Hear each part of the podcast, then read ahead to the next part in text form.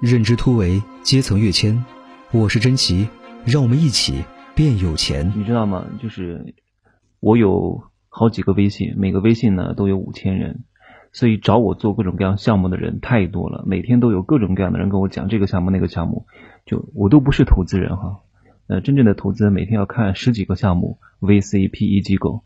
那我每天找我做各种各样行业的人很多，想利用我的人脉资源，但是你要知道。恰恰是因为你有这些东西，反而要更加谨慎，因为稍有不慎，你就会损失你的人脉。就是我经常讲，我们做生意不仅是要看眼前能挣多少钱，我们要看的是未来长久性，你到底能不能值钱。就像我说，有很多工作刚开始去做，比如说你刚开始当空姐，刚开始做一个起薪很高的四大的会计师，可能年薪都能拿到二十万、十几万。但是你要看这个工作，他现在给你的回报和以后给你的回报，你的成长性在哪里？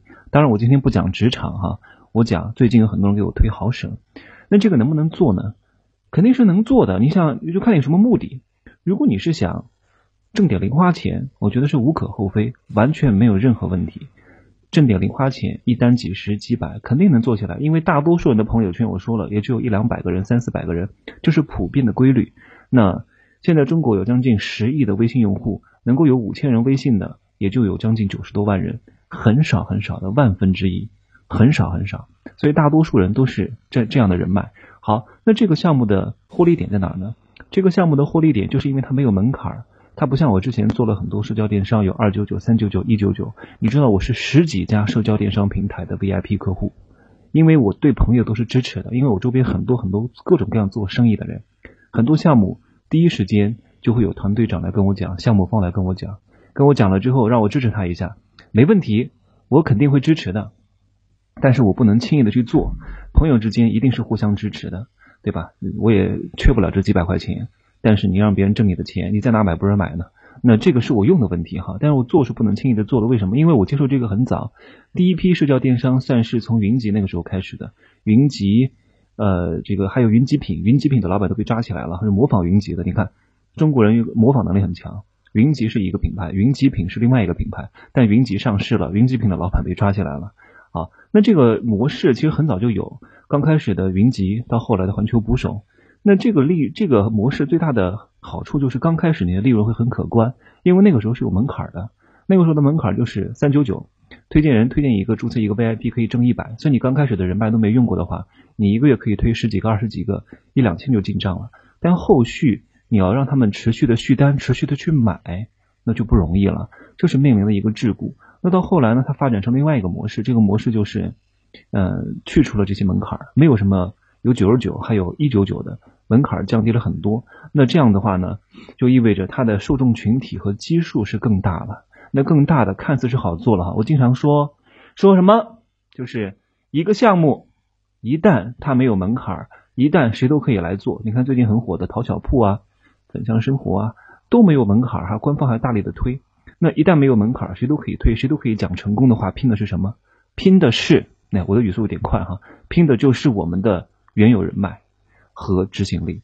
如果你这个时候只有一两百个人，你想去加那么多人是不容易的。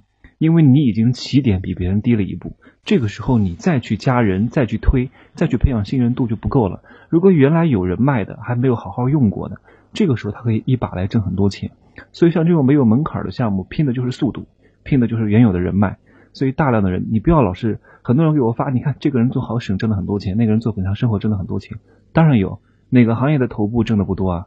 那金融行业的头部挣的更多呢，对吧？各种风投机构的头部。挣的比你所谓的各种各样社交电商的头部挣的多得多得多得多得多，对不对？你不能这样比，这叫幸存者悖论。你不能老是拿那成功的几个人来讲，你要看这个行业的平均利润以及它的续单率的问题。好，那这个好省呢？那这个好省其实原理很简单，它就是淘宝推出的一个淘宝联盟。那淘宝联盟无非就是，譬如说我在呃淘宝开一个店啊，开一个店之后呢，因为一个店它是要有推广费用的，你可以打广告推广，你也可以请明星推广。你也可以买直通车推广，你也可以买店铺推广啊，各种各样的推广方式。但是你推广方式你是要支付给渠道费用的。那这部分商家呢，他就会把这个其中的一部分利润拿出来做优惠券的形式。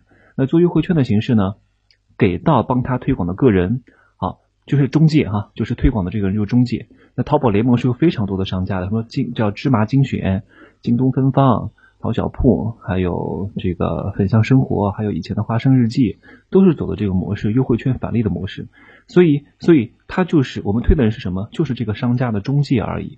你卖成一单就给你一单钱，但这里有一个最大的通病哈，这个通病就是他所有卖的东西都是大通货。那大通货就是在哪都能买，靠低价来获客。你靠低价来获客，那。这个东西哈就不好讲了，因为我经常说，低端客户的忠诚度是非常低的，他只认钱不认品质，就这个东西便宜，所以我就只靠价格来吸引别人，一旦价格涨了，这个顾客就离开了。就像刚开始滴滴打车和 Uber 竞争的时候，有大量的优惠券出来，很多人天天打车，天天打车，天天打车，但靠这种代金券刺激出来的消费，它是一种伪需求，它不是一种真正的需求，所以如果你要是。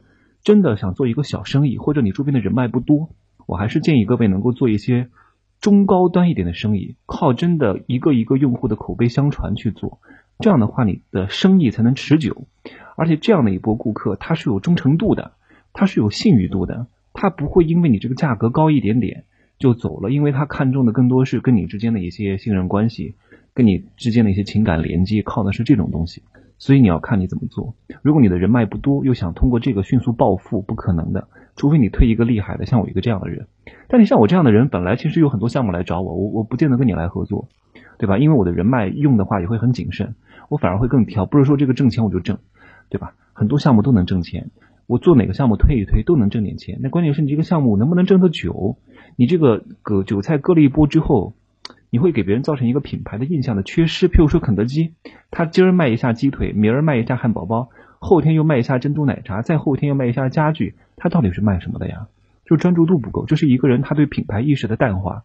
他没有品牌，他不懂营销，他只知道去销售，只知道销售眼前的东西，就跟摆地摊一样。今儿哪个挣钱卖哪个，明儿那个火卖哪个。你要知道摆地摊的模式是什么哈？摆地摊摆地摊的模式。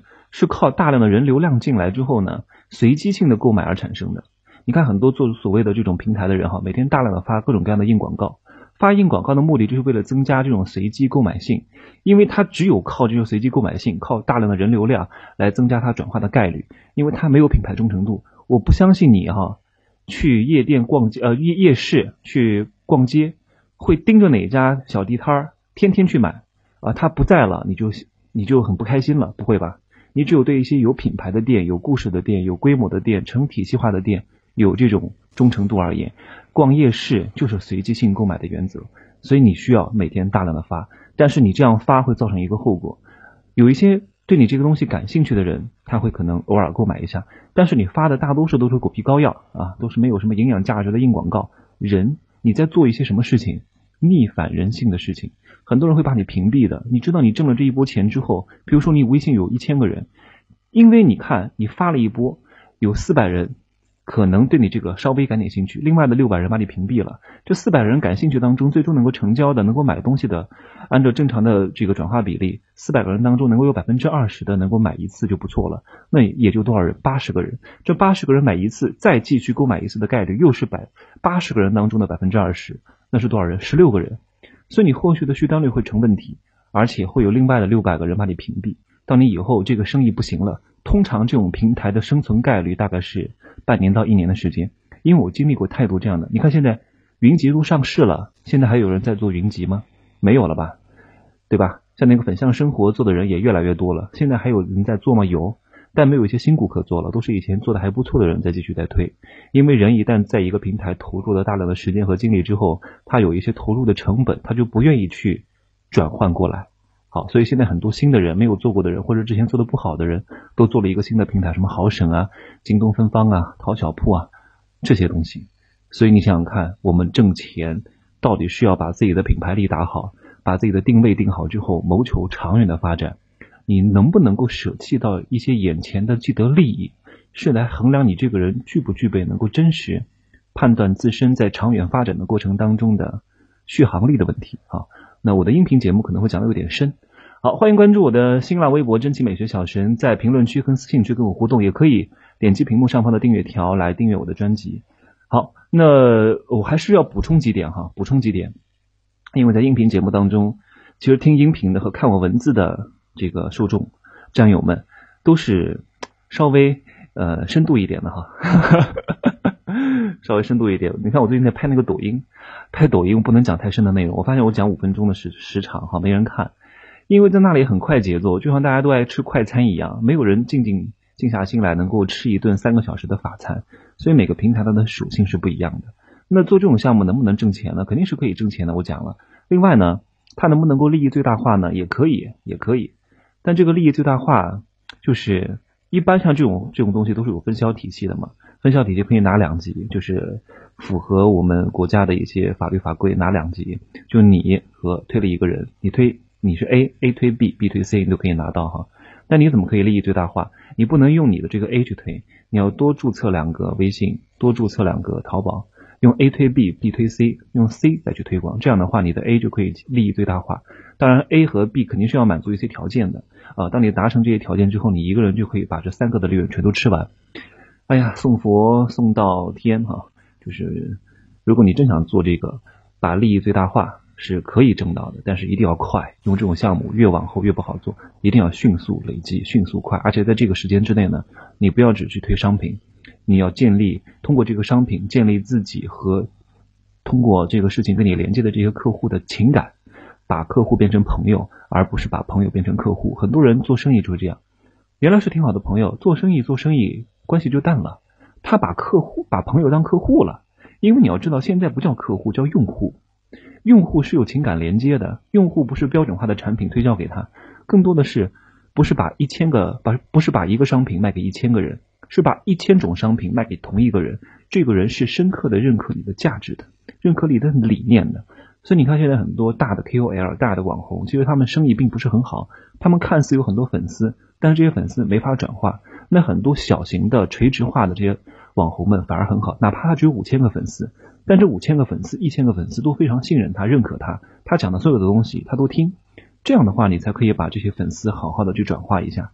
不然的话，那些粉丝只是看着好看，就叫驴子拉屎外面光哈，空有其表，金玉其外，败絮其中，没有任何的意义，好吧？来多听我的节目，可以增长智商、情商和财商。关注我的新浪微博哈，再次打一次广告。前期呢，如果你觉得我的节目有帮助的话，可以转发到你的朋友圈，转发到你的群里面去，让我们一同进步啊！我的音频节目没有那么夸张，你们可以有空看我的直播。哎呀，我直播有时候还是有点必须得夸张，你知道吗？不然的话，你再这么正经的讲就没人看了。但音频节目是大家在上班的路上、健身的时候来听的。我是希望可以稍稍的讲的深度一点，好吧？来，各位加油哈，加油加油，让我们一起财富自由，变美变有钱。